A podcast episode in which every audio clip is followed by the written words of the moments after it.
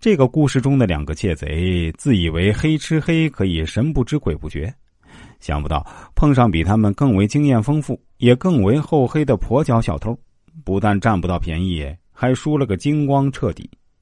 一般来说，聪明和智慧的高下几乎可能决定成败的几率。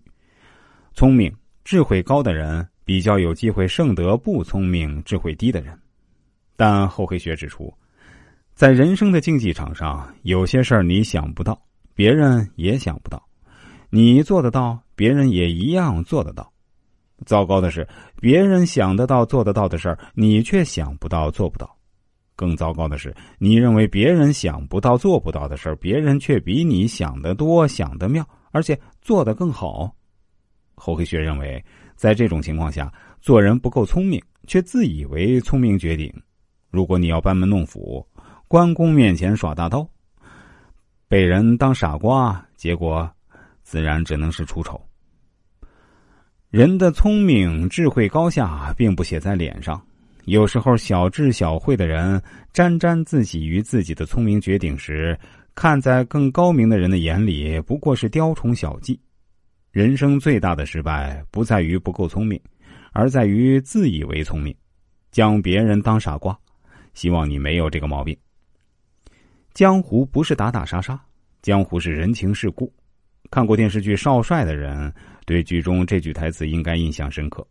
事实上，不仅是江湖，作为一名中国人，要想在社会上混得开，人情世故是必须懂的，是最基本的要求。假如你不懂人情世故，从一开始几乎就注定了失败的可能。再折腾也不会折腾出太大的浪花。看看现实社会中多少人败在不懂人情世故上，也就知道了。以下厚黑学的角度分享五大天规，牢牢记住，你才会越混越开。一，锋芒不可太露，否则容易混不开。人情世故的一个要义就是锋芒太露混不开，因为现实生活中希望你不好的往往比希望你好的人多。如果你锋芒太露，就容易招惹记恨；只有锋芒收敛，才会减少阻碍。这是我们老祖宗用无数残酷经验总结出来的厚黑大智慧。第二，风光时看不出来真正的朋友，落难时方见真情。绝大部分人都有攀龙附凤的心理，即使你最在意的人和很在意你的人，往往也不例外。风光得意时，会有很多人和你交朋友；落难时，就树倒猢狲散。很多所谓的朋友，都会有意无意的和你保持距离。能留在你的身边，方才是真正可以交心的朋友，要珍惜。第二，聪明的傻子很多，千万别做其中之一。一个漂亮的女子过分炫耀时，在别人眼中就容易变得丑陋。一个聪明人过分炫耀自己的聪明，在人们眼中，也是变蠢的开始。孔雀开屏会绽放出最漂亮的羽毛，可也会露出丑陋的屁股。